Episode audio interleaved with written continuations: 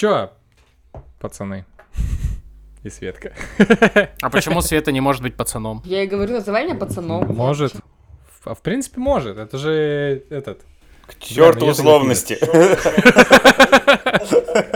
Вот поэтому Света не может быть пацаном, потому что я не... А что, пацан не может быть девушкой? Ну, в смысле, какая-то хуйня. Нет, подожди. Он не хочет быть ни тем, Ну ни ладно. тем. Хорошо. Серега в, прош- в прошлый раз говорил байку про на мужике вывезти. Ладно, поехали. Тима, Зажигай. Да. зажигай.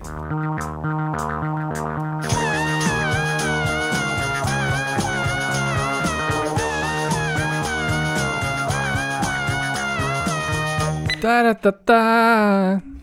Так? у нас, у нас за старческий битбокс Серега отвечает, а зажигай я. Друзья, всем привет. Это легко, просто и подкаст 27. мы немножко сбились а, с записи, но вы этого не заметите, потому что мы также выйдем в пятницу. Сегодня мы, э, у нас внеочередная штука, которая, я не помню, была она у нас в плане или не была, но как-то так получилось, что я ответственный за несмешные шутки в этой нашей всей компании.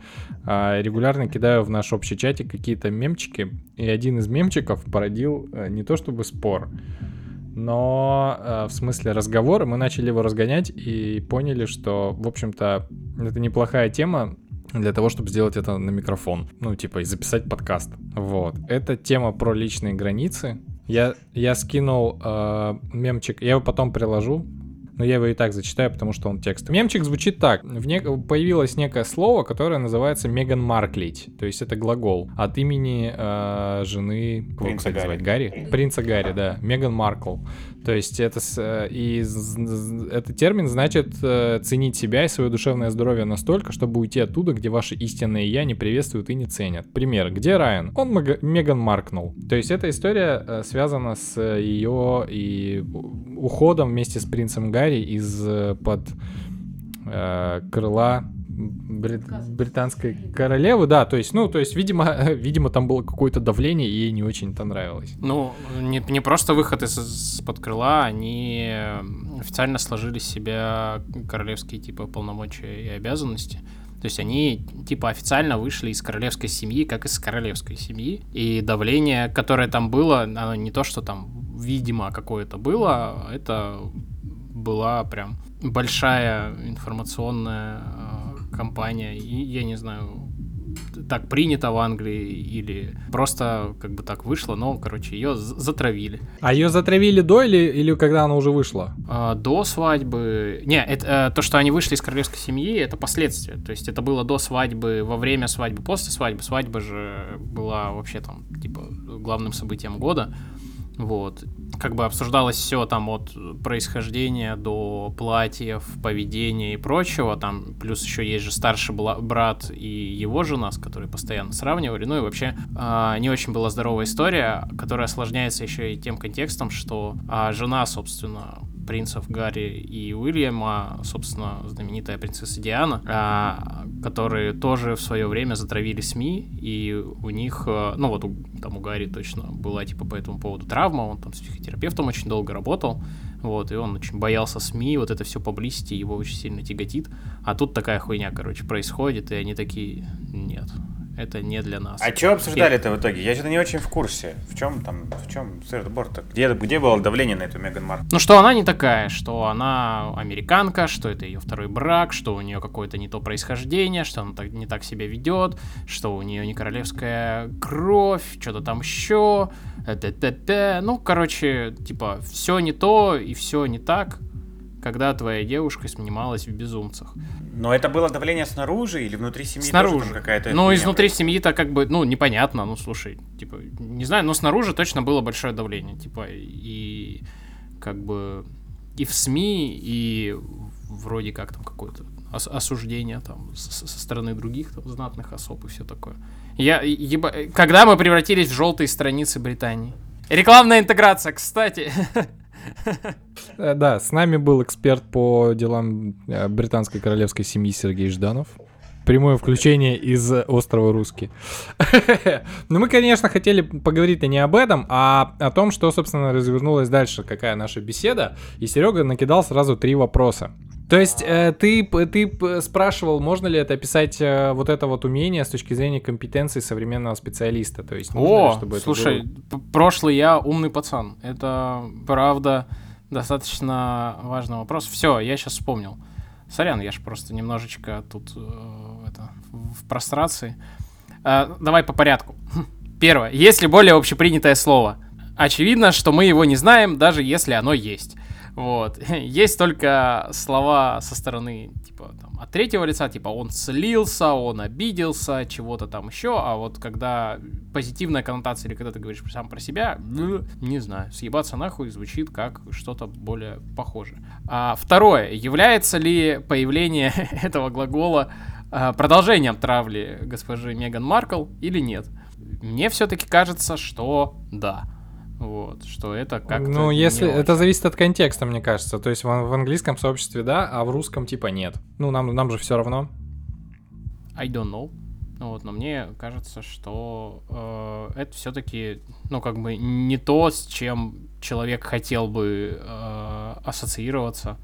Вот. И не то, что, как бы, я говорил про это, это, это не то, чтобы какое-то экстраординарное поведение, для которого нужно выделить вот такое вот, типа, нарицательное Отдельное слово. Когда мы свернули не туда, что, как бы, внимание к своим границам, к своему душевному здоровью стало восприниматься как что-то из ряда вон выходящее, для чего нужно отдельное слово по имени конкретного прецедента. Третье, что, судя по всему, вот это умение делать так и вообще держать личную границу и вовремя как бы уходить оттуда, где ты не можешь ее удержать, уже это одна из ключевых компетенций, когда, ну, если ты вообще хочешь, типа, как бы в здравом уме и трезвой памяти дожить до долгих лет, и когда ты работаешь в каком-нибудь корпорате, да, когда ты вообще, в принципе, достаточно много работаешь с людьми, судя по всему, это компетенция одна из ключевых, потому что Гоббс, да, говорил, что человек человеку волк. Вот так и тут, что если кто-то может на тебя что-то навялить, скинуть свои проблемы и э, задачи или еще что-то, он это сделает. Как говорит мой один хороший друг, я за вас свою работу делать не собираюсь. Я бы, я в последнее время прям раздумываю над тем, чтобы вот это, э, чтобы описать это как компетенцию и, может быть, научить людей, ну, э, подойти к тому, чтобы учить людей в- в- в- в- это, это делать.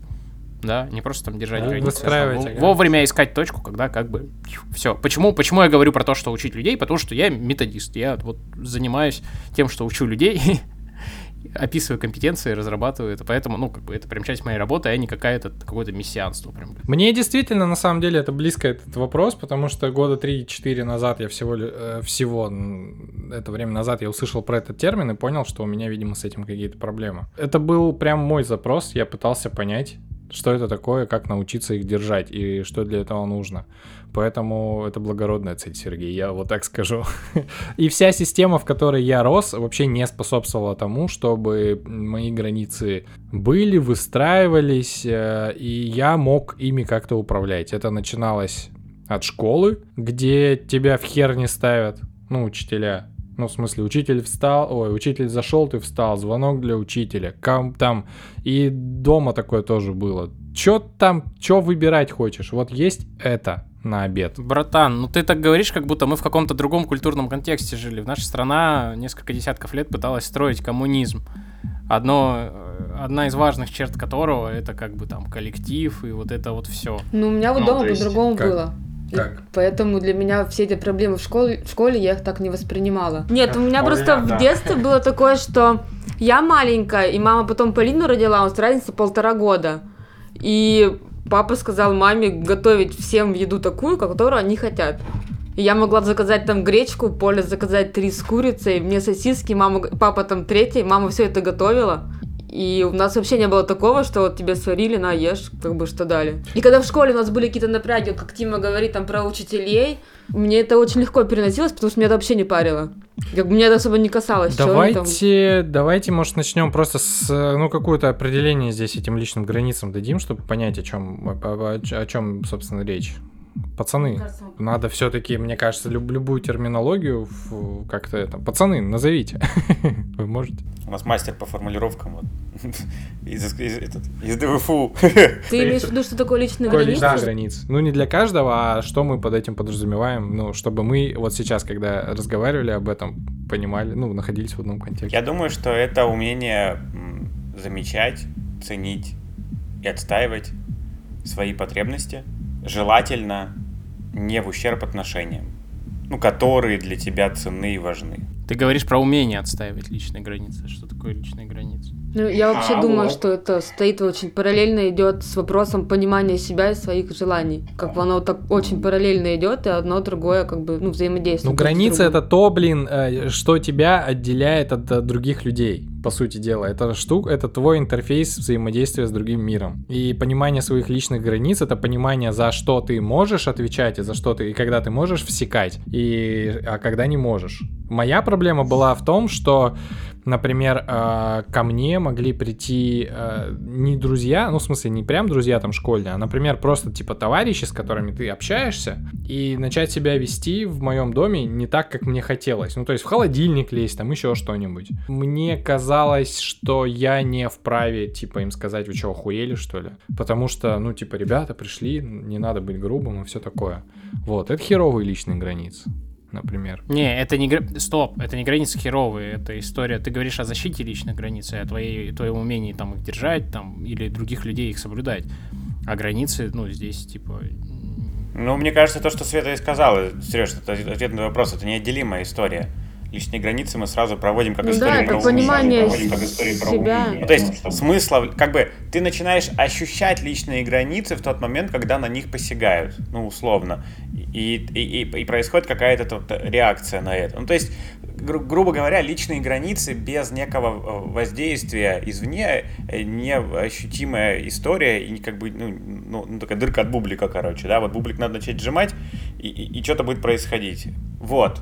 Ну вот, э, знаешь, как типа, это как, это вот смотри, личные границы, э, это что, что такое я? Вот, вот это то же самое, вот это я и есть личные границы. Что такое я? Я без наполнения, ну как бы тебе сложно сказать, вот что, что, что есть я, кто есть я.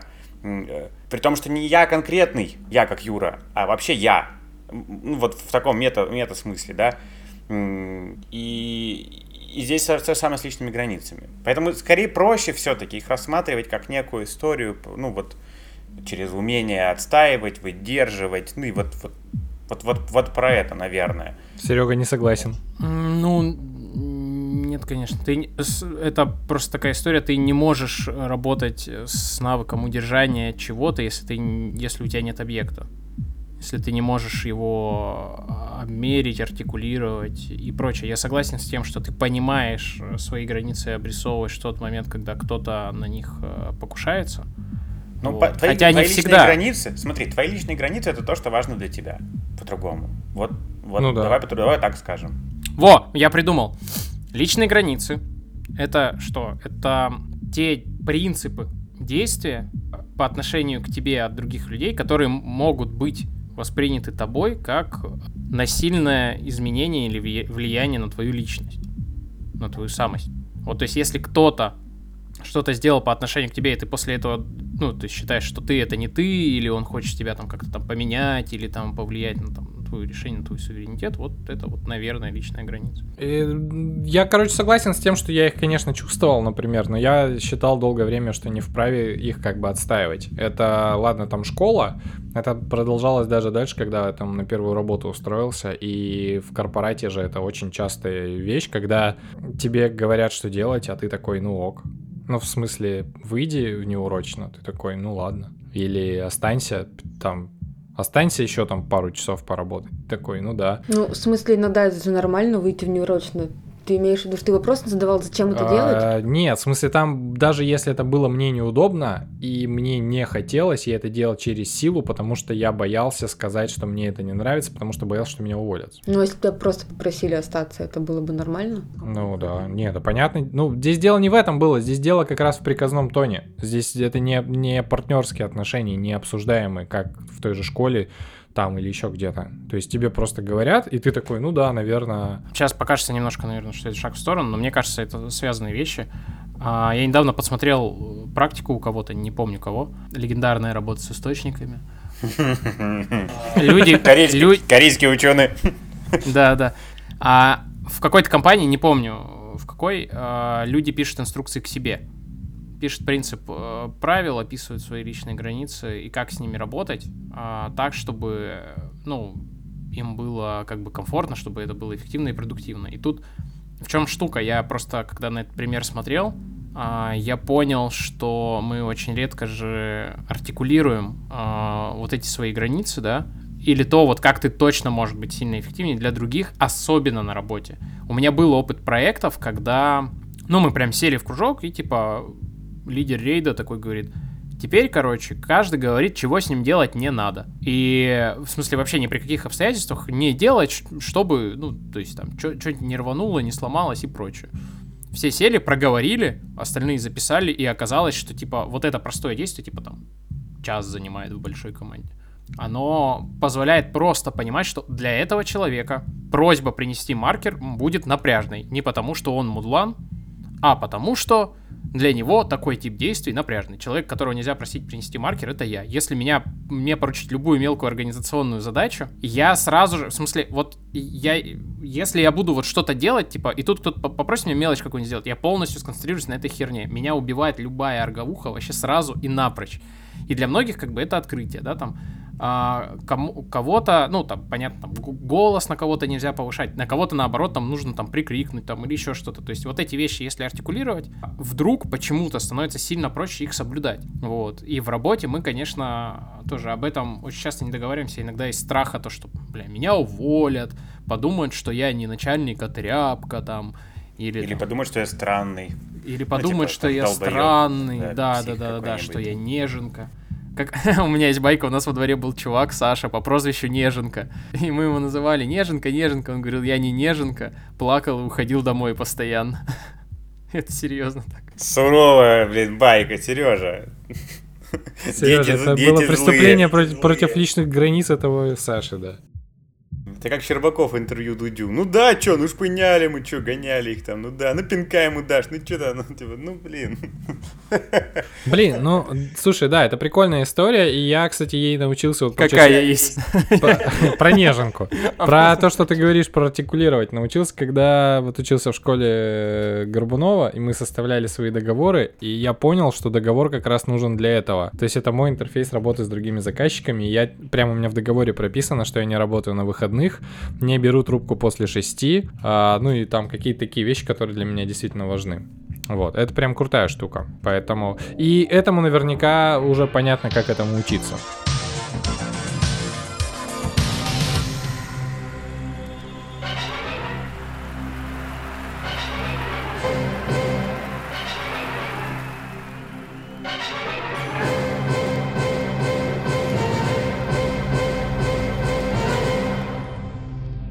Хотел сказать, знаете, про что? Когда Сережа давал определение мне границам, и что меня как бы царапнуло в том, как это Сережа формулировал, что такое личные границы, в том, что скорее ты, да и вообще мне кажется, когда мы говорим о личных границах, это то, что нужно в первую очередь защищать. Ну, как бы сама, сама формулировка личные границы воспринимается в первую очередь как что-то такое ранимое, уязвленное, вечно задвигаемое и требующее защиты, такая позиция скорее, да, и редко она рассматривается с точки зрения возможностей там, для сотрудничества, для партнерства, там, для э, вс- всего такого. Вот мне, наверное, вот этого не хватало в определении.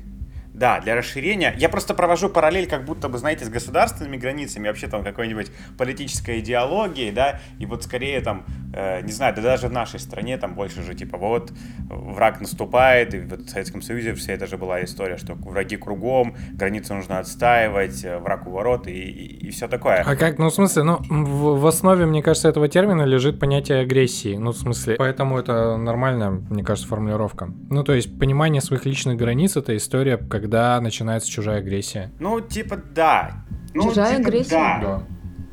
Ну вот. Это в смысле личные границы есть у всех живых организмов, и когда там э, краснобрюхи и скворцы, Я не помню, действительно. Я не помню у Лоренса, Конрад Лоренса Толок, он описывал этот момент, что когда у там скворцов каких-то один приступал к границе другого там на какую-то часть клювика, ну там миллиметры, то есть начиналась какая-то дикая драка. Ну, блин, есть же эта байка знаменитая про самураев, про то, что когда у них был период, что в Японии э, очень долго не было войны, типа э, всех э, самураев обязали катаны укоротить, потому что если один самурай, по-моему, даже в кодексе же написано, что если один самурай приближается к другому на расстояние, не помню сколько в метрах, но типа два шага. То есть то расстояние, которое он может преодолеть, типа, и ты ничего не сделаешь. То есть это уже воспринимается как акт агрессии. И они же даже в узких помещениях расходились типа лицом к лицу, вот на вот этот диаметр. И мечи сократили для того, чтобы это расстояние увеличить, потому что все были настолько взгреты этим всем. Про границы, то, что ты, Юр, говоришь, метафора с государственными границами это прямая. Ну, то есть, но только штука в том, что как бы границы можно расширять, можно формировать стратегические альянсы, да, там, дружить с соседями и прочее. В этом плане отношения с кем-то, неважно, там, дружеские, семейные, еще что-то, это вот как раз-таки добрососедские отношения, только вы соседи по личным границам. Да, но ты все равно должен понимать, где заканчиваешься ты, где начинается другой человек. Поэтому... Да. Как у вас вообще с ними? Как вы их отстаиваете? Я недавно осознал такую штуку, что э, вот нас, э, как агентство, часто ценят и обращают внимание там, руководители других агентств, что мы там дико вовлекаемся в клиентские проекты, вообще в мир клиента, мы глубоко очень копаем, годами с ними работаем, и типа нам в кайф. Вот мы прям типа живем вообще, нам начинается. И мне многие руководители, там, друзья руководители агентств говорили, блин, типа, нифига вы так залезаете, мы типа там не так лезем, нам типа это все не очень интересно, у нас есть свой бизнес, и как бы типа, ну, наш бизнес это наш бизнес, их это их, типа мы делаем для них проект. А мы нередко так сливались, делали глубоко какие-то штуки, нам в кайф это все было. И я осознал там другую штуку, что при этом нам было довольно сложно каждый раз делать какие-то внутренние проекты собственные. И оказалось, что э, мне, было, мне было проще, когда есть передо мной кто-то первый, кто как бы определяет и берет на себя ключевую ответственность, потому что мы идем туда, грубо говоря. И быть частью общего потока мне было как-то проще. Но при этом каждый раз хотелось сделать что-то свое, ну типа свои какие-то границы выстраивать, свой какой-то мирочек. Но вот этот страх отсоединиться, вдруг мы делаем что-то не то, он был всегда. Поэтому проще было присоединиться к картинке мира, ну, по сути, да, другого бизнеса, другого, там, другой компании, а не строить свое. Мне кажется, мы могли бы делать больше. Но вот это тоже, на мой взгляд, история про границы, потому что границы — это про то, когда у тебя есть сила внутри, делать то, как ты считаешь важным, нужным, интересным тебе, то, что ты ценишь, ценишь свои потребности и отстаиваешь их. Не перед кем-то конкретным, а сам по себе. Ну, то есть ты считаешь, что, о, окей, я буду делать сейчас важные для себя штуки, ну, там, мне, мне кажется, это будет интересно. Не-не, на самом деле это, конечно, так. То есть у тебя должна быть сила там отстаивать свои какие-то интересы, даже знаешь, когда, ну, что ты прав. Просто у тех, у кого с границами не очень, э, им достаточно сложно понять, часто бывает, э, ну, можешь ли ты что-то отстаивать или нет? Можешь ли ты сейчас сказать нет или не можешь? Там, ну, или тебя уволят, или там тебе станет хуже. У вас что-нибудь такое вот прям терминального такого плана было? Ну, конечно, постоянно. Ну, вообще. А, у, меня... у тебя не было? А, меня... Ты всегда говоришь только то, что, ну, ты чувствуешь, что тебе не хочется, и ты говоришь нет? Я вообще поняла, что есть вопрос личных границ, только когда мы с тобой жить начали. И я поняла, что, оказывается, у людей могут быть проблемы с личными границами, с пониманием себя. Раскрой, раскрой пожалуйста, эту тему, потому что мне сейчас не очень Класс. понятно, да. Ты просто, ты просто сам сказал в начале подкаста, что ты только буквально несколько лет назад научился в принципе, отстаивать личные границы и понимать себя. Так как у меня не было проблем именно вот на бытовом уровне, у меня нет проблем с личными границами. Поэтому я не думала, что они у людей есть. В смысле, есть. но тебе, никак, тебе, тебе никогда не говорили делать э, близкие люди то, что тебе не хочется делать? Ну, если брать момент воспитания, мне надо было идти там выгуливать корову, когда я хотела идти на дискотеку. Конечно, я не хотела, но я это не воспринимаю как... Ну, нет, в более взрослом возрасте, потому что в том все-таки ты более зависишь от... от э... А более взрослым нет. У меня, у меня даже не было такой работы. Я на пятом курсе работала э, в народной компании на полставки дизайнером, потом сразу защитила диплом и вышла в типографию работать по собственному желанию. У меня не было никогда начальника, который бы мне говорил, что делать. А ты были ситуации, когда ты наступал на чужие границы, тебе об этом говорили и что, ну... Ну, ты говорил. Какой неловкий подкаст сегодня.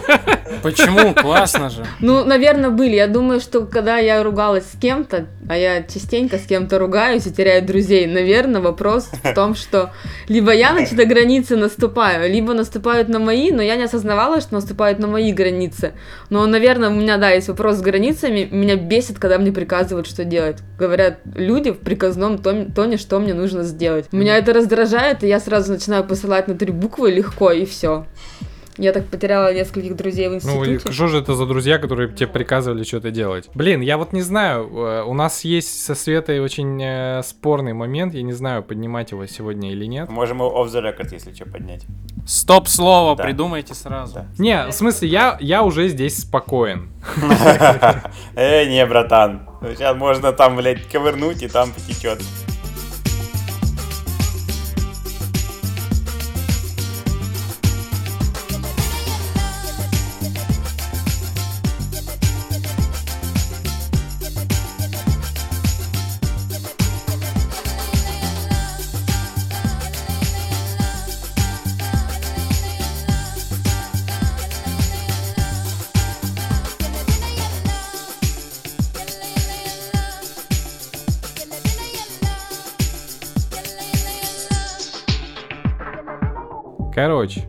Пацаны, вопрос. У нас, у нас нет консенсуса тут. Это хорошая тема про понимание границ. Э, наверняка вы знали про инцидент в кафе Симона. Кафе Симона, питерское. 8 марта некие люди, парни, решили... э, то, э, в кафе, э, кафе Симона это феминистическое кафе, в котором в э, определенные часы времени нельзя по, ну, посещать э, мужчинам. Ну, потому что э, феминистки отстаивают свое пространство таким образом. И э, некие чуваки решили подстебнуть их, потому что 8 марта же феминистический праздник, значит, э, феминистки за это боролись. Вот мы подарим вам цветы. Блять, больше же некому дарить. Чуваки взяли э, цветы, пошли туда во время, когда им типа там нельзя находиться, и снимали это все на камеру. Фемини- феминистки, естественно, перевозбудились, ну, э, потому что они такие, чуваки, идите нахер, это вас здесь быть не должно, вот время работы, выметайтесь, пожалуйста. Те такие, нет, мы вас будем все равно поздравлять, это ваш праздник, там начали их обнимать, целовать, все такое. Бабы в, кон- в ко- в конечном итоге и, и там их выгнали и опрыскали перцовым баллончиком. Вот. Вопрос, было ли это По преступление поводу границы насилия тоже или типа нет? срались. А это Вот же самая вот, ситуация. Вот да. Чё, чё внутри возгорает так сильно? Ну, как То бы, я считаю, как что как бы здесь есть нарушение границ, конечно же. Они сказали к ним не ходить, и ребята пришли. Блин, ну когда смотришь на этих ребят, ты понимаешь, что они просто хотели пошутить и посмеяться. Юмор жесткий, злой. В школе с детьми очень всегда жестко шутят. Просто злой юмор, но он смешной. Вот лично для меня. И так как у девчонок реакция была для меня неадекватная, если у них было немножечко самоиронии, они могли бы про- просто этот конфликт на нет свести, взять цветы, выкинуть их, и ребята бы ушли еще бы оплеванные, что шутка не удалась. Но они себя так повели, что мне за них было стыдно. Ну, смотрите, если вам интересно, что я по этому поводу думаю, э, мне кажется, это, я повторюсь, это та же самая ситуация, что и с. Один в один. Ну, для кого, для тех людей, которые так агрессивно на это отреагировали, это правда было важно. А, а вокруг, точнее, э, там были люди, для которых это правда было важно и правда было больно. А вокруг этих людей появилось какое-то количество агрессивных защитников, которые, ну, собственно, эскалировали весь конфликт. В этих историях э, нет правого и виноватого. Ну, Почему? просто, ну, как бы. Ну, Вот. потому что это не правило дорожного движения. Потому что. Не, ну, ребят, ну, блин, я не очень понимаю. Ну, то есть, когда к Ну, вам под приходят написали домой... закон в итоге. Не-не-не, ну понятно, пусирает, но мы сейчас теперь все-таки... Смотрите, к вам приходят домой люди и начинают вам насильно дарить, делать, делать... Это немножечко не та ситуация. Дом это частное, это кафе, это общественное место. Даже если они поста- поставили свои права и режимы работы, это общественное место. Ты можешь быть готовым, что к тебе кто-нибудь зайдет. Даже те, кто может Да не, ну, и сломать. Смотрите, ну, это такая же тема, сидишь ты на работе, в кабинете, работаешь работу, к тебе заходят э, чуваки и говорят, мы вас сейчас будем поздравлять с Новым годом. У нас была такая ситуация. Говорят, мы вас сейчас будем поздравлять с Новым годом, заводите Деда Мороза. Он говорит, бля, ребята, вам здесь не рады, мы пишем отчет, у нас горят жопы, горят головы, клавиатуры под нашими пальцами хрустят, нам вообще не до Нового года, пожалуйста, уходите. Они говорят, ребята, ничего не знаем, по плану мы вас поздравляем. Мы такие, ну ладно, поздравляйте. Они нас поздравили, мы такие сфотографировались, классно, спасибо, здорово, все ушли. В каких-то соседних кабинетах их наоборот ждали. В каких-то сказали, пока, уходите. Есть те в кабинеты, в которые они не пошли, потому что они поняли, что они сразу в жбан получат. Ну, то есть, как бы, наверное, такие прецеденты нам и нужны для того, чтобы, ну, как бы, замаркировать, что вот это сообщество конкретно в таких ситуациях считает так. Но это не универсальный закон. Нет какой-то книги жизни, в которой написано, как феминистки реагируют на поздравление с 8 марта. А учитывая, что это как бы неоднородное сообщество в каком-то другом феминистическом кафе, наверное, этим ребятам были бы рады. Или если бы они как-то там в каких-то нюансах, может быть, себя повели по-другому. Подарили не такие цветы, а такие, такими словами, а не такие. Ну, то есть, это, знаешь, в, в этих ситуациях нет права виноватого. Потому что когда ты говоришь, этот прав, а этот не прав, это значит, что из этого можно вывести, ну, какую-то вот максимум, да, и вот ей придерживаться, как правило. В этих ситуациях невозможно так делать. Потому что, ну что там, ну что там, если там плохо станет кому-то в эти часы, что, нельзя вызвать врача, потому что он мужчина или что? Ну, или, или если придут менты и, и тоже идите в жопу, мы не пускаем мужиков, ну, типа, чё? Ну не, погодите, я из этого э, действительно продолжаю ска- педалировать эту тему. Э, я все-таки из этого Максиму выношу. Если тебе говорят, что вам здесь не рады, идите нахуй, то, пожалуйста, уходите, либо будьте готовы к тому, что вам... Ну, лучше уйти, да. Потому что вам в бал- баллончик... Так они были готовы, они же дальше ничего не делали, пацаны. Вытерли глаза свои, да и все. Как бы получили по заслугам, они вышли и Ой, все. короче, ну честно, мне я, я это на подкасте с феминистками и ровно это высказал уже. Я не понимаю, с хуя вообще вот эта агрессия, просто потому что у тебя есть яйца, ты носитель культуры, культуры насилия. С хуя вообще. С хуя, Ну, блядь. буквально! Я не врубаюсь в эту агрессию.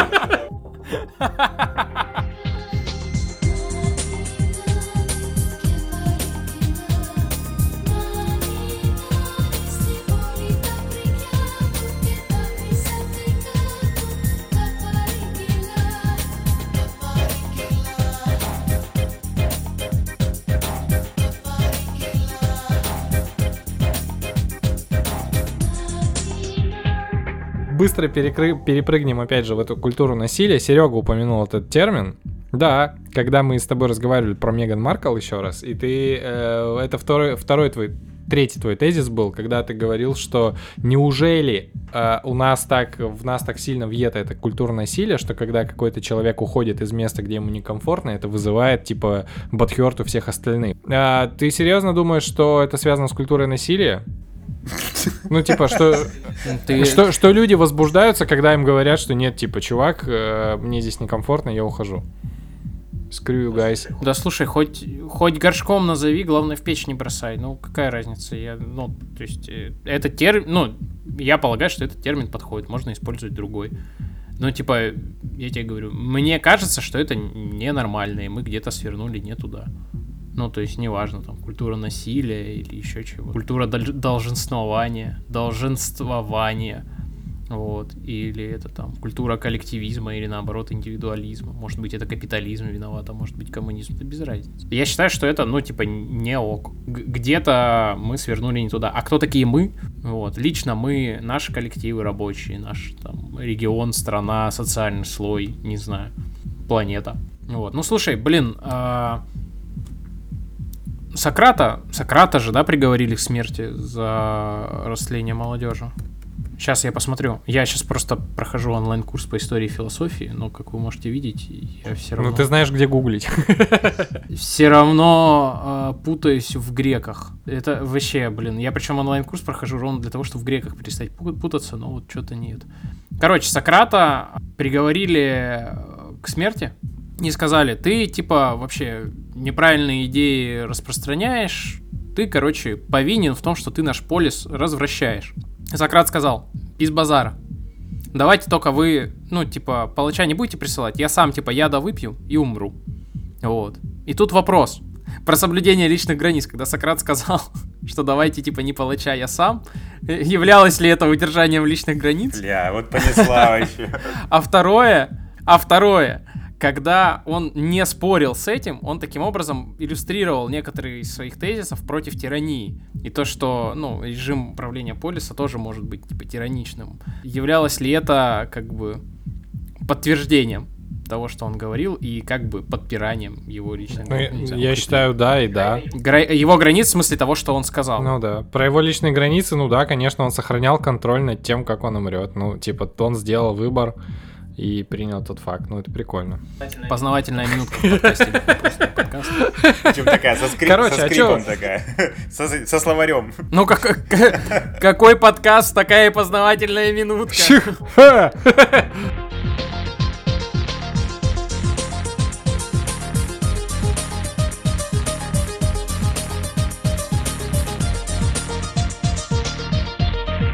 А чё это? Только у меня проблемы, да, с границами были? Все такие классные. Нет, у меня, я просто не высказывался. А, И я, подожди, подожди, стой, подожди, я что, я что, произвел впечатление, что у меня все ништяк с ними? Вообще далеко Ну, не... получше, чем у меня. Нет, ты произвел впечатление, что у тебя с ними есть проблемы, но тебе Не, ок, нихуя ты мне, нихуя мне не ок, я просто... Как главный инженер. Трубу прорвало, мы успешно с этим справляемся, не Да, не, нихуя мне не, не ок. Я просто скорее выстраивал их либо, ну, там, жестко и агрессивно, эти границы. Ну, то есть это да. Ну, короче, сейчас я скорее учусь. Я вот в этом году я поставил себе одну из там, там целей, там, некую зону роста, это развитие партнерских отношений с сотрудниками и с клиентами. То, что называется сотрудничество, сотворчество. Этого никогда не было. Ни в компании, ни с Прикольно, клиентами. что когда ты говоришь про личные границы, ты говоришь про свое дело. Это, конечно... Ну, потому что, ну, вот, например, с тем, что я сейчас буду говорить, э, потому что я все-таки границы свои личные от границы там своей деятельности и тем более своей работы отделяю. Просто у Юры хорошие границы между, ну, личностные, между, ну, между нами. Под ту- камеру с- Ну нет, ну я к тому, что типа Юра такой, я про работу поговорю. Кстати, да, Юра, а ты, ты осознанно это делаешь или ты что? Ты по, ты по жизни разделяешь, типа, вот, ну, ты сейчас говоришь про границы, которые у тебя, ну, ты говоришь про рабочий процесс, про там, про компанию, про свою, а ты вот себя лично отделяешь от границ, которые у тебя в работе или нет? Сложно. Ну я же про это Или уже ты сейчас гасишься много раз. просто с тем? Уже год я про это почти в каждом выпуске говорю, что у меня все сложно. Все склеено, все, все, блядь, склеено воедино. Не, я тебе другой вопрос задал. Ты это сознательно делаешь сейчас или ты, ну, как бы просто фиксируешь? Ну, ты сознательно не отделяешь и такой, ну, вот, типа, вот так. Или ты хочешь, чтобы... Не, давай еще раз, и давай. Что ты сейчас такое заметил, чего я не замечаю? Давай.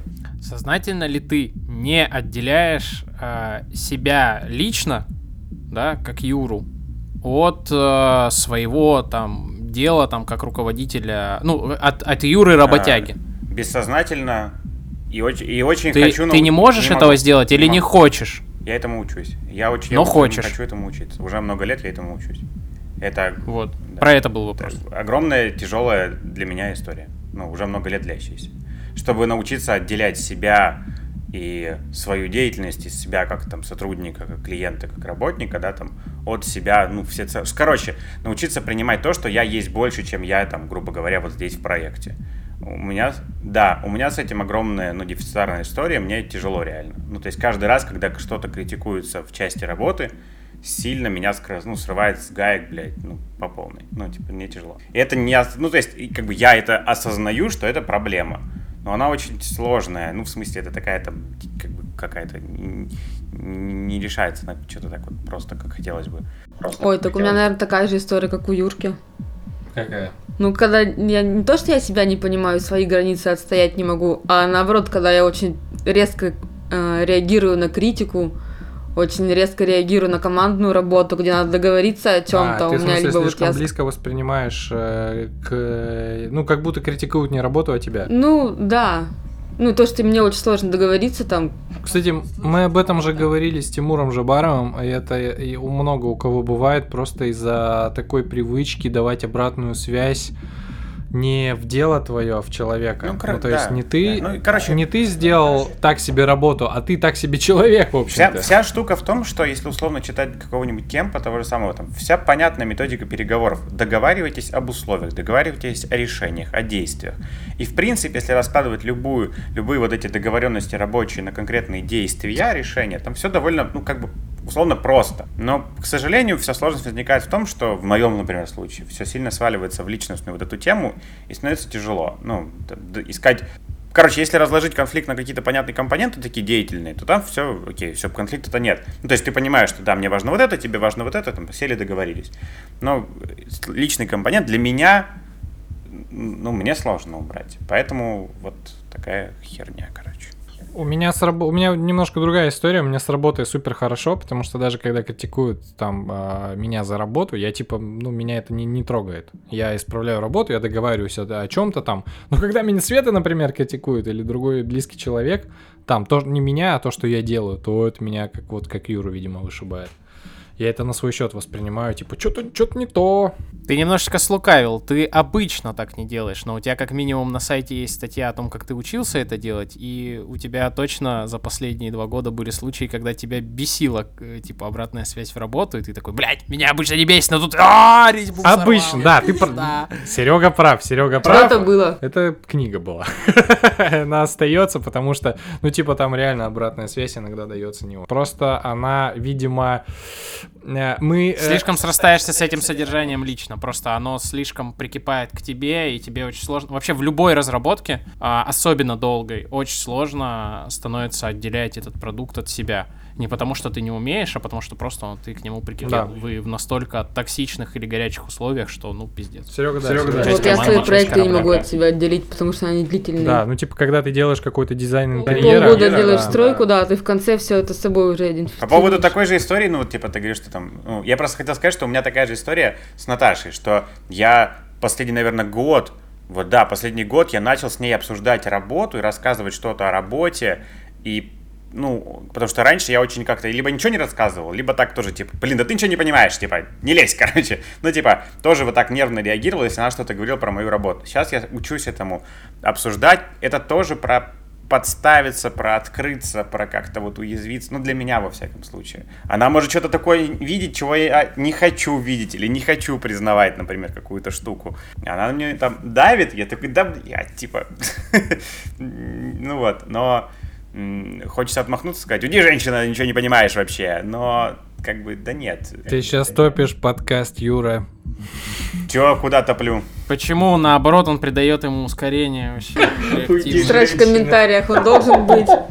Немного жопной тяги от подслушивателей, подслушивателей не повредит. У нас не, не слушатели, у нас подслушиватели. А, да.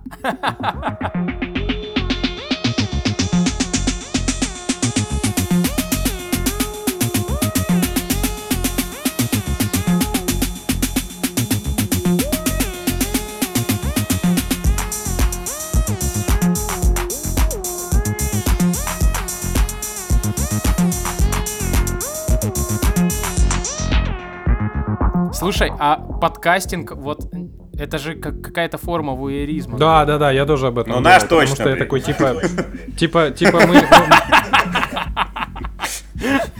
Я, блядь, думал прям про это, что какой-то реально...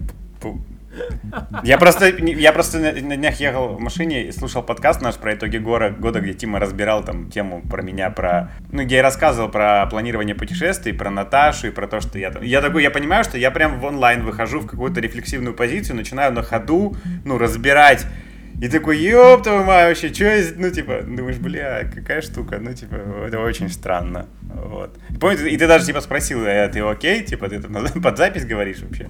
Ну, да, реально порой происходит что-то такое, ну, и, типа, это классно. Зато иногда едешь в машине, понимаешь, не успеваешь к терапевту вообще никак. Ты ему говоришь, давайте я вам выпуск подкаста скину.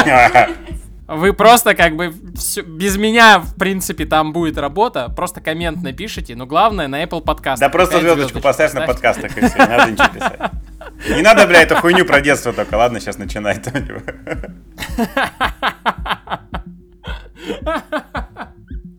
Мы со Светой Смешно. вчера поругались. А, Ну, в смысле, как поругались? Я типа сказал... Мы не поругались, Тима опять обиделся, это разные Ну, Я вещи. опять обиделся. Ну, типа, ну, я опять обиделся. Короче, я д- хотел срастить э, Игоря Любачевского, это терапевт, который здесь у нас есть. Ну, в смысле, срастить на подкаст, типа, чтобы он пришел. И Свет такая, Хорошо, что ты уточнил, потому что как бы... Я к нему ходила, классный. Я к нему ходила, классный чувак. ну и, коро- и короче, это, молодец. Нет, просто Тима сказал, я хотел срастить психотерапевта. Не топи наш подкаст, короче. Короче, и, и она, э, ой, и она, и Свет спрашивает, а типа, а как это, как, как ты решил именно его? Я говорю, ну он нам, мне сердечко поставил в Фейсбуке за подкаст и репостнул. Типа, ему нравится, я такой, ну раз ему нравится, ну, значит, надо позвать. Вот. И Света такая говорит, да, наверное, ему нравится то, что вы делаете, ну, с точки зрения... Подожди, тут надо уточнить. Я придумала, шла и придумала шутку про себя. Про себя в смысле не вслух, а молча. Почему Любачевский захотел и сказал, что мне нравятся ваши подкасты? Потому что вы все такие классные, про тревожность, вы просто пища для его, как бы, всяких там экспериментов. И мне Он сидит показалось, книгу реально пишет. мне показалось это очень смешным, а Тима обиделся. Я такой, типа, мне это неприятно, не говори так. Мне хочется думать, что он нас слушает, потому что мы классные, говорим классные А я темы. говорю, вы классные, просто вы такие темы говорите, а, которые для психотерапевтов, ну это прям огромная пища и пласт такой информации, которую хочется изучать, копаться. Но ты как патологоанатомы копаются в трупах, им нравится. В Sex Education в каком сезоне была история, что его мама начала писать про него книгу? В первом, в первом. Взбеленился. Что-то второй сезон прям не Ну, очень. Ну там потому что про геев. Что это Тим говорил? Про геев много. А, Да как, не знаю, не, нам, на- нам-то очень, нам зашло. Так вот.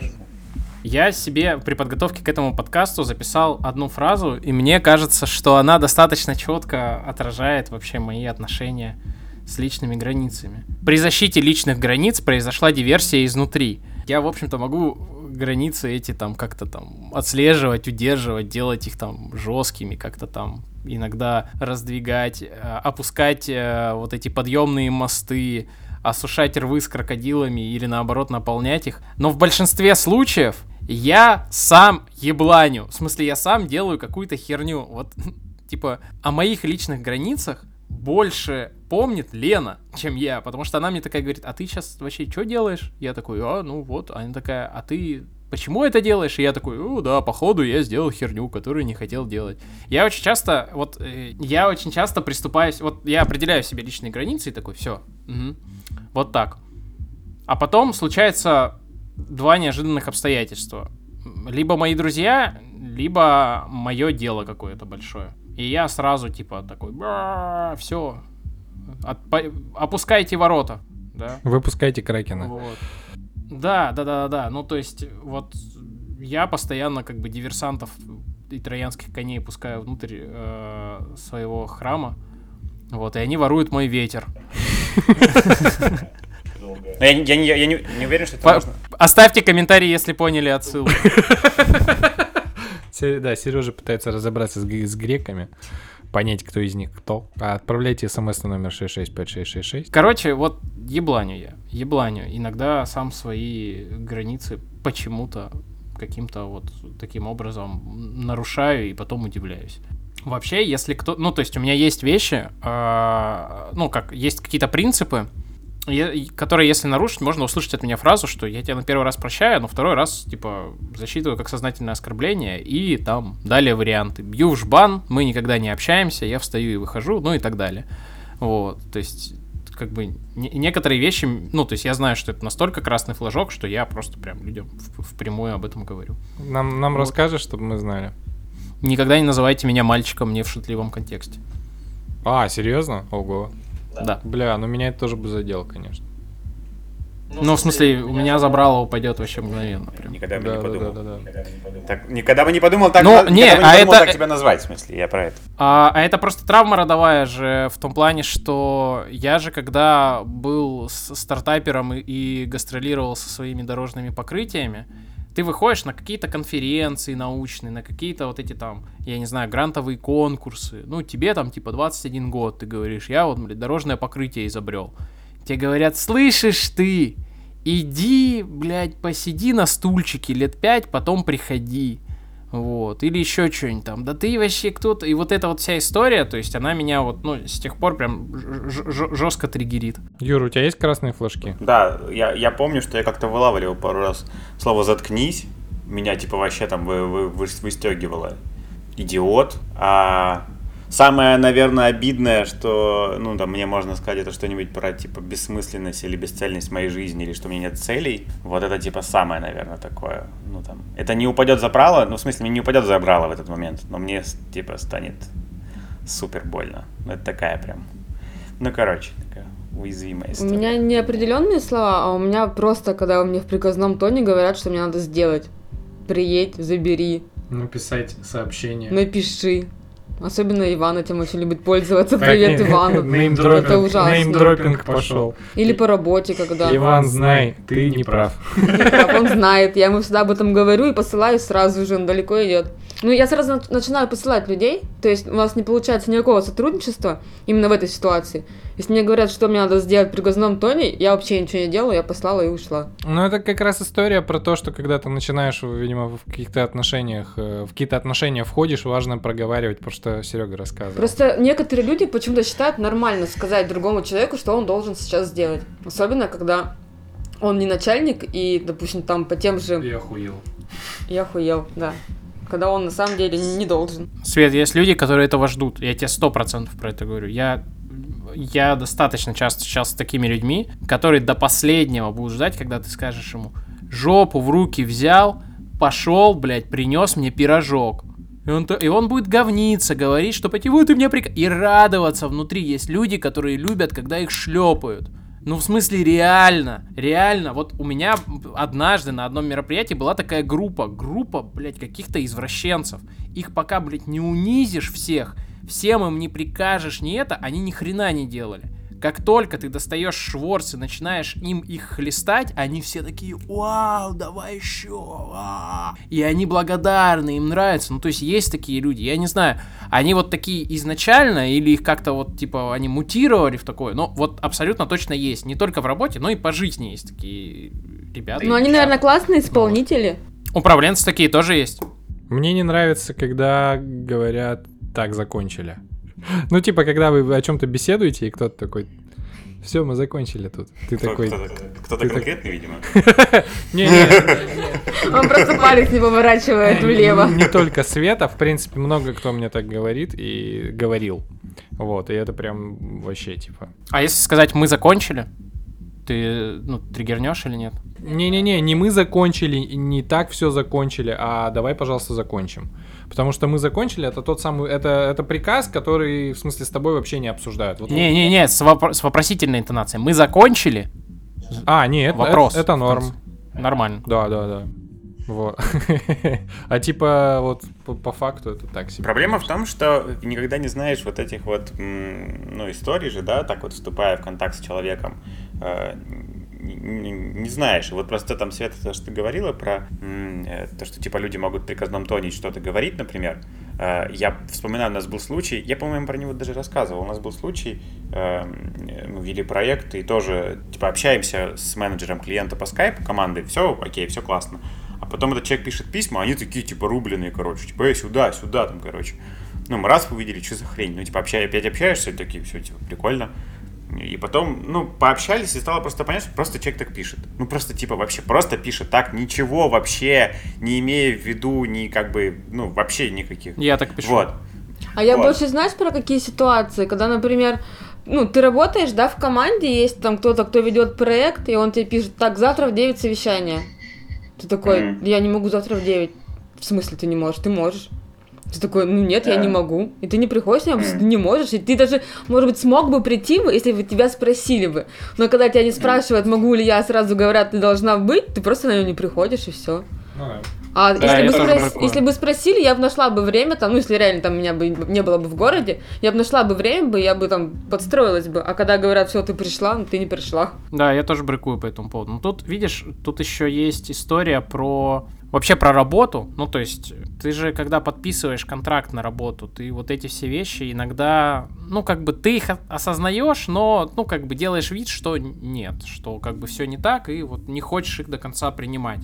То есть, я когда обсуждаю работу там с кем-то или это, у меня две очень частых фразы, да, проблемы индейцев шерифа не ебут и кого ебет чужое горе. Когда ты работник, завали, пожалуйста, и работай, потому что здесь ты работаешь на таких условиях, где все страдают, блядь, горят в лаве, вообще, и в смысле всему пиздец. Я понимаю, что я таким образом тоже поддерживаю культуру насилия, но есть как бы позиции такие, которые подразумевают, что ты там свое, э, свое личное какое-то мнение, отношение, там личные приоритеты куда-нибудь уберешь на рабочее время, либо такие ситуации в проекте, когда, ну, как бы, не до расшаркивания, даже если вы там хорошие э, какие-то друзья, вот. И в этом плане бывает такое, что ты подписываешь контракт, ну, то есть это вот там, ситуация, которая у меня бывала, да, что ты подписываешь контракт, и ты готов на это, а после этого ты понимаешь, так, все, я мухожук, вот, я хочу изменить условия контракта, Ой, мне нужно сложное. теперь по- по- по-другому.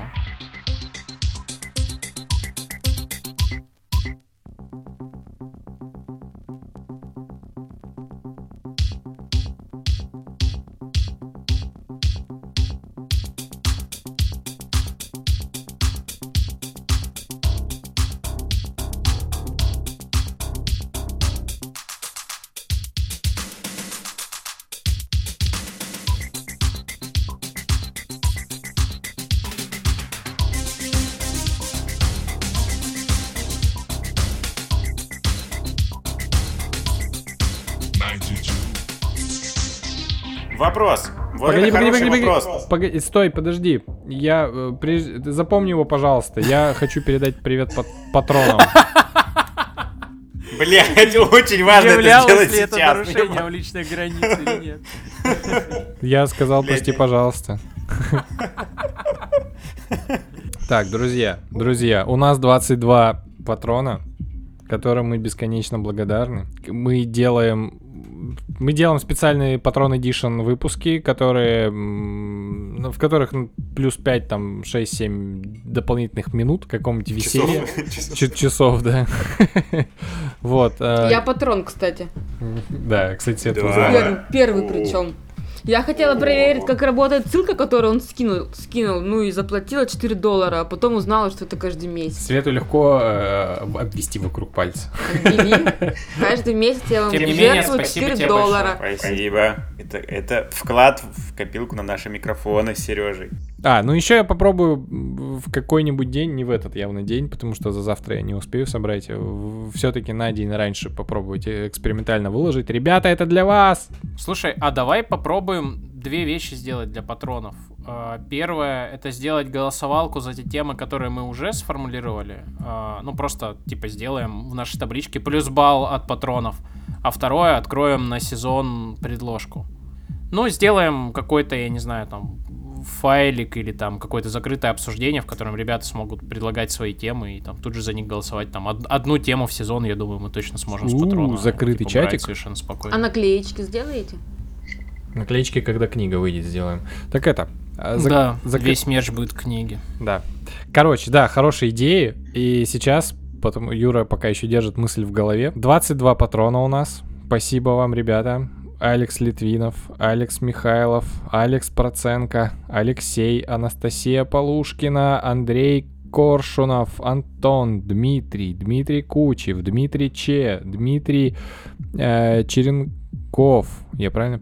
Че- Чер- Черненков. Черненков, Дима, прости, Дима, Дмитрий Панченко, Китченрайнер, Светка, Митричиус, э, Роман Пронский, Рудик Коловертнов, наконец-то к нам подписался, Рудик, он все нам комментит, а вот только он подписался, ты молодец. Сергей Сафронов, Владимир, Анна Никитина, э, Аньяр и Александр Качанов. Ребята, спасибо, респект, вас ждет специальный выпуск. Пау! Да, и если вы знаете, какие бонусы для патронов мы можем ввести, то, пожалуйста, напишите кому-нибудь из нас в телеграмчик комменты там. Потому что мы, правда, хотим вас как-то осчастливить, но мы не до конца понимаем, как это сделать, э, при этом не заебавшись вообще в край.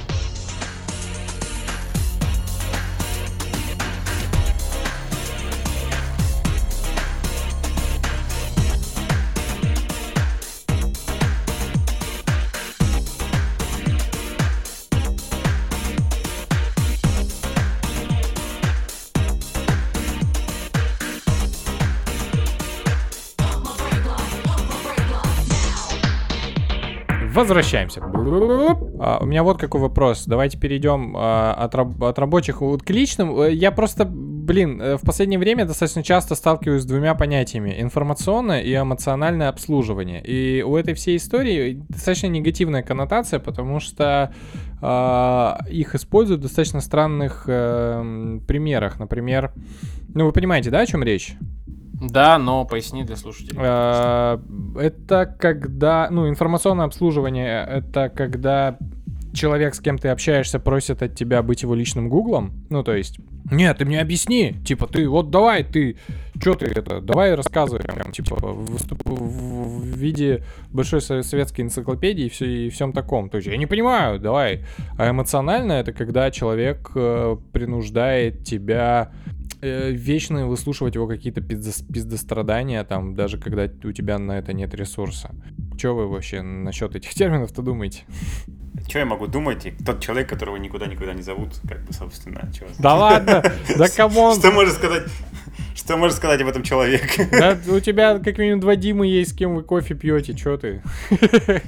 Москва большая. Просто, эм, э, на самом деле, э, как, как само по себе это явление не, не- неплохо звучит, ну, то есть ты, вот, если у тебя нет ресурса, ты можешь там, ну, это, не выслушивать там ноющего друга, который постоянно ноет, причем, и ему нужна сейчас не эмоциональная поддержка, а просто у него стиль ведения беседы такой. Но я встречал э, такое в семьях, и для меня это немножко странновато звучало, например, когда там просто чувак говорит...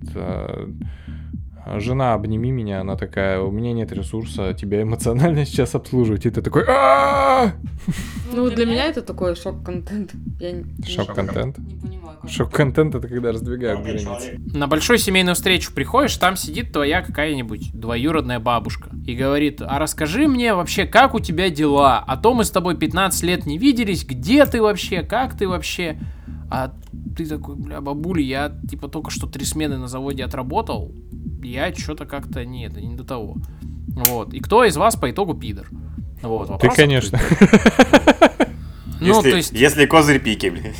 да, да, да, да, да. Честно, определенный момент научился просто не стесняться задавать людям вопрос, как бы, ты что сейчас от меня хочешь? И отвечать на любые вопросы фразой «не знаю». Ну, то есть, если тебя что-то спрашивают, и ты не хочешь, не можешь, не вспомнить, ты говоришь «не знаю». Если человек начинает тебе парить мозг, или, ну, подходит и начинает как-то экспрессивно что-то делать, или ныть напротив тебя, или это, ты говоришь «что хочешь сейчас?» Ну, в смысле, и вот у нас прям в коллективе норма теперь такая. Если кто-то подходит, тебе что-то рассказывает, ты говоришь «что ты хочешь?» Ты говоришь «я просто постою, поною». Окей. И для человека это тоже как бы, ну, то есть он постоял, поныл, все, ты там как-то, все. Если ты хочешь, я хочу совета, или там повозмущайся вместе со мной, не обращай внимания, или еще что-то, он тебе скажет. Если он не может сказать, пусть пройдет, пожалуйста, кому-нибудь другому мозги компасирует, найдет свободные уши. Вот. Ну, то есть, надо просто не стесняться и спросить. А по поводу информационного обслуживания или эмоционального, у тебя, скорее всего, будет круг людей, которых ты будешь эмоционально и информационно обслуживать. Рассказывать своему отцу, как установить приложение на новый телефон, а, я не знаю, там, обнимать кого-то из близких и рассказывать, как у тебя дела, там, или еще что-нибудь, или еще что-нибудь. То есть, но размер этого круга и глубину этого обслуживания и чистоту ты сможешь варьировать самостоятельно. Но если а, таких людей нет, то либо ты ежик, у которого очень жесткие и колючие личные границы, и это, видимо, правда для тебя там очень важно их удержание. Либо надо поду- подумать, да, над, над своим окружением, эмоциональным интеллектом и прочим, прочим, прочим. Задать вопрос, а, а почему вокруг меня нет людей, ради которых я готов поступиться какими-то вот этими личными границами? Правда ли это настолько важно? Либо родить ребенка. Ха! Решение, решение всех проблем. ситуация, рожая ребенка. Да, это отсылка из чата. Пожалуйста, не бейте меня, если вы восприняли это как реальный совет. Не делайте так, это шутка. Ну, если так сложилось, что все от тебя что-то хотят и ноют там условно, ну, попробуй сделать что-то так, чтобы, ну, короче, не, это не люди такие, это ты так построил отношения с этими людьми. Можно попробовать эту штуку изменить. Плавно, аккуратно, скорректировав, э, ну, если это люди близкие, не обидев, там, ну, развернув эту штуку, ну, ну, наверное, вот, вот про это. Если везде вокруг воняет говном, посмотри не нас, а, Ну чё? Чё? Пацаны, аниме? Я еще, если что. Ты тоже пацан. Давайте, давайте, да, э, я хотел бы, чтобы каждый из нас дал, может, какие-нибудь рекомендации по, ну, по тому, как выстраивать личные границы, или, может, как-нибудь почитать про это, потому что эта тема действительно важная, эта компетенция важная, но информации об этом супер мало, и первый, у кого я это прочитал, был Андрей Беловешкин вообще. Вообще он совершенно случайно говорил, я к нему пришел, задал вопрос, типа, а типа, что это и где это прочитать? Он такой, есть блог э, некой эволюции, которая консультирует людей про отношения. Вот она токсичная, она странная, у нее куча каких-то сек сектантских э, терминов. Но про границ неплохо. Вот, и какая-то базовая там, конечно, информация, может, и была, но потом я уже не помню даже, как это, где искал, в каких книгах. Наверное, я сейчас читаю, сейчас я читаю Кэмпа, Сначала скажите нет. Во многом для меня это история про границы, про открытость в переговорах, про то, чтобы подставиться, вывалить то, что называется багаж, а, поверить в миссию, там миссию в смысле как некая, ну, посмотреть на то, что, в чем реально польза этих, этих переговоров для, для обеих сторон. Вот. Э, и, и, как бы на мой взгляд, эта история не только про работу. Конечно нет, конечно нет. Я ж после этого, мы же ругались после этого. Я такой, типа, сначала скажите нет. Я просто ненавижу эту книжку. Ну, он написан довольно херово, да. Ну, да, типичная американская книга, надо просто закрыть на это да, глаза. Да, ну, да. типа... Да. Я, я хочу сходить к Калиничеву на тренинг по этой системе, по 4P. Есть такой чувак, Сергей Калиничев. Вот. А, ну вот, если вы в Москве или вообще там, э, собираетесь, то в есть такой чувак Сергей Калиничев. Вот он про переговоры, про партнерскую позицию, про поиск ну, именно точек взаимодействия. Хоро, хорош, ну, очень содержательный прям мужик. Э, сейчас они с Ильяховым пишут книгу, я не знаю, какой она будет, э, вот. Но у него есть тренинг открытый по переговорам, он, по-моему, проходит, наверное, только раз в год. Следующий будет вот через неделю. Я, си, я Синельникова, если честно, искал. Илья Синельников — это один из э, бюрошных тоже чуваков, который преподавал у нас в школе как раз переговоры. И вот о, через призму его восприятия кемпа кемп не зашел, потому что наверняка, если бы я просто его взял почитать, я бы ни хера не понял. Но он это очень классно все объяснял. Потом у нас очень классные были скайп-созвоны и с ним, и с другими учащимися. И в смысле, и, блин, Илья, конечно, очень круто перевоплощается в чувака, который хочет из тебя что-то выбить, или который, наоборот, из которого надо что-то выбить. Это прям... Э, у нас такого на курсе, кстати, не было, ничего жесткого, но на предыдущем наборе, э, говорят, во время переговоров он даже там бумагу в кого-то там кидал, там, типа, вообще очень сильно напрягал. Но это прям очень круто, да э, вот это... Я к переговорам до вот этой всей истории относился как-то как, как к чему-то амери... какой-то американщине, как будто ты смотришь фильм а, с Мартином Шином, а, ой, с Чарли Шином, кажется, этот Уолл Стрит, как он, Уолл-стрит или как он называется, там, где они три часа а, в этом, в каком-то офисе сидят и такие, котировки, бизнес, фонды рушатся, типа, ничего не происходит. Это же, э, это не этот, сейчас, Глен Глен Росс, по-моему. Гленгари Гроссхилл, наверное. Ну, Только там про, риэл, про риэлторов. Да, да, да, да, да, вот это все. Ну, короче, вот. Вот это история. Телефоны, помните, у них были такие крутые там, с такой, с опоркой под это, под плечо. Вообще кайф.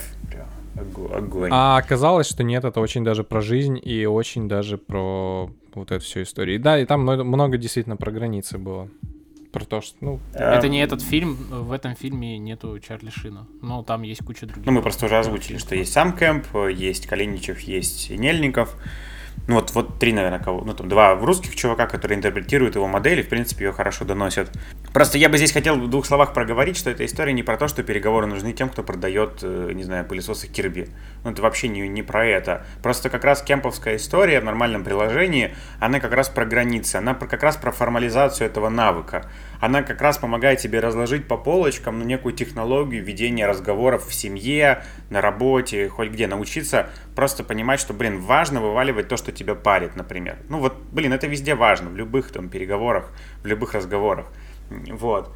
А, хоть, хоть на кассе в магазине, условно, да, у тебя тоже там это касается. И это вот такие вот элементы, которые, в принципе, важны. Просто чтобы у вас, ну, как бы Э, чтобы у вас не было ну, какой-то тошнотворной реакции, что здесь начинается какой-то коучинг, там, вот это переговоры и все такое. Нет, это вообще не, не, не, не обязательно про бизнес и про какие-то э, А что не так с коучингом?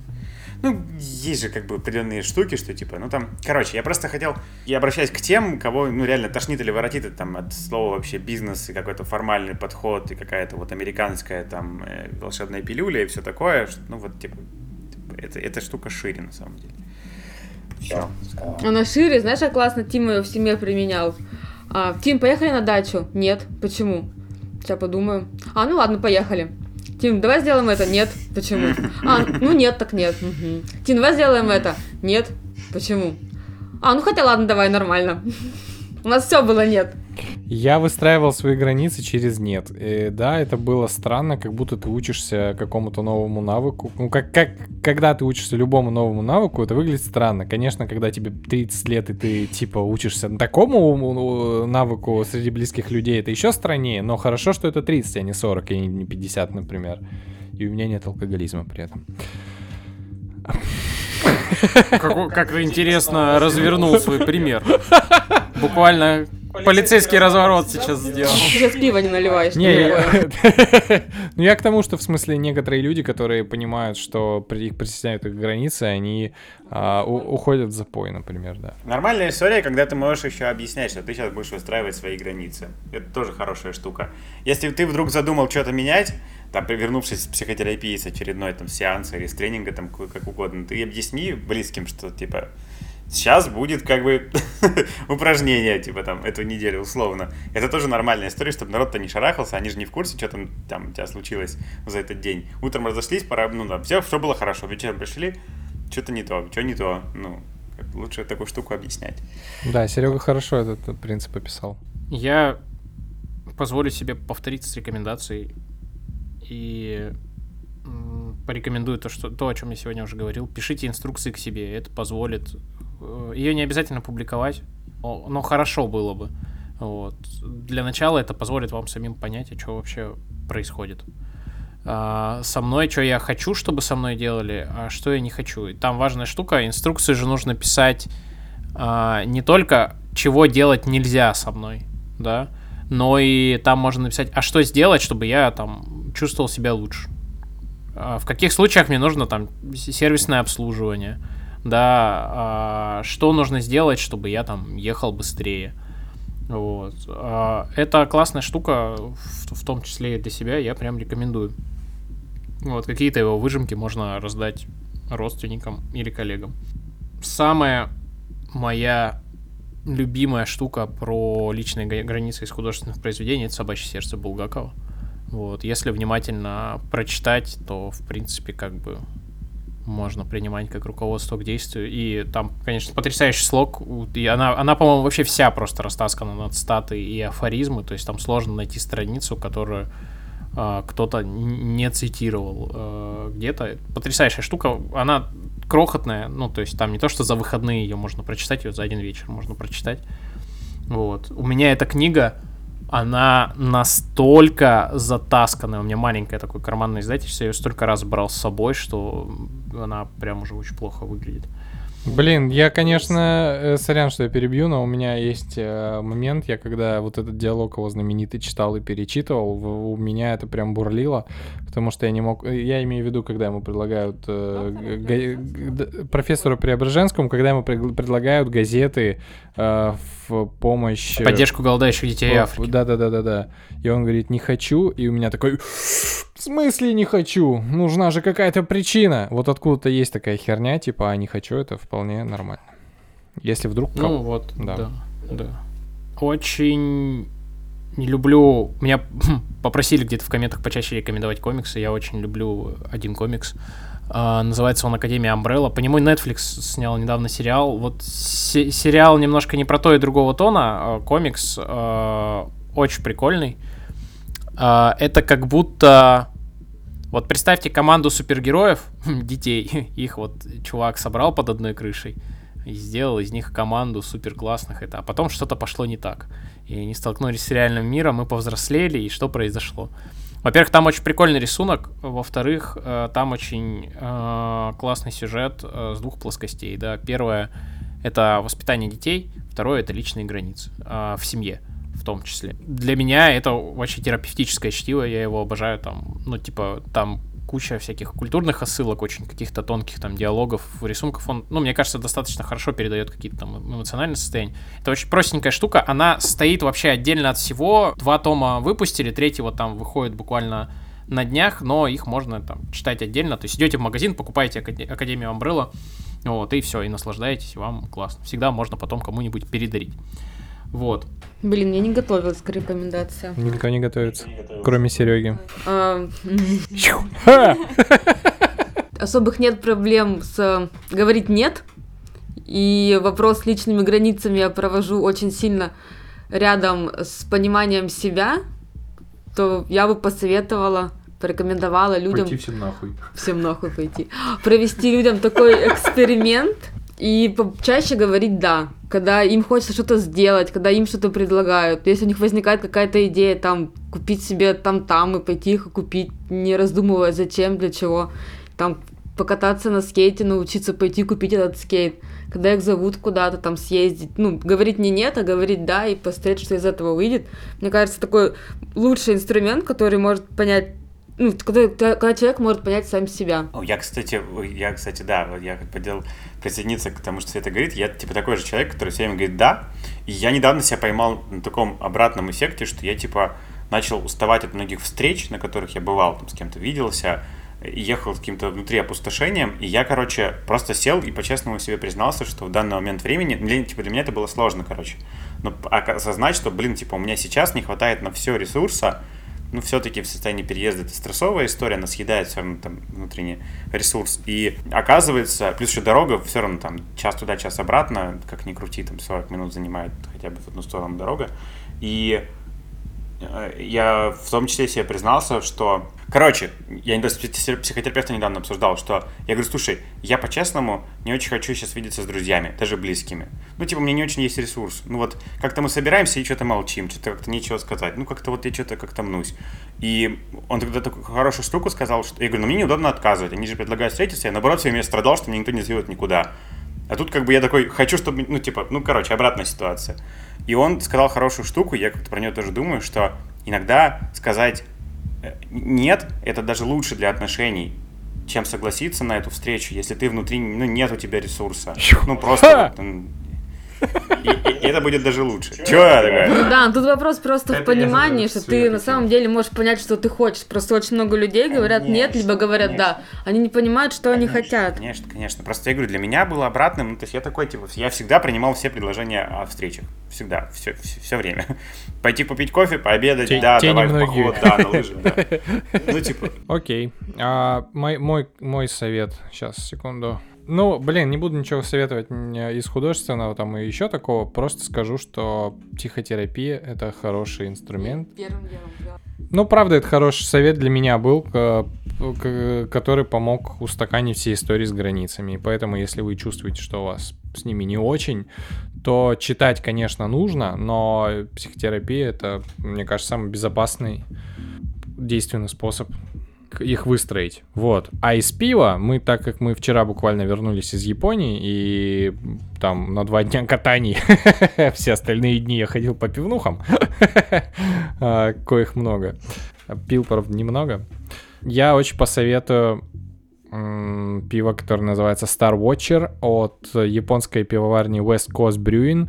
И эти чуваки специализируются только на West Coast э, IPA. Ну, то есть IPA это хмелевое пиво, а West Coast э, э, это такое сухое, а, там грейпфрутовое, короче, такое вот пиво для тех, кто любит э, сухой портвейн, например. Вот, я приложу ссылку на какой-то обзор, на то, где его взять, если вы будете в Японии, и все такое. Вот, на этом я предлагаю завершать заседание. Спасибо, что мы Всем собрались. спасибо. Это был классный разговор. Ну все, пока. Пока, ребят. О, А это песня, которая пойдет в финалочку.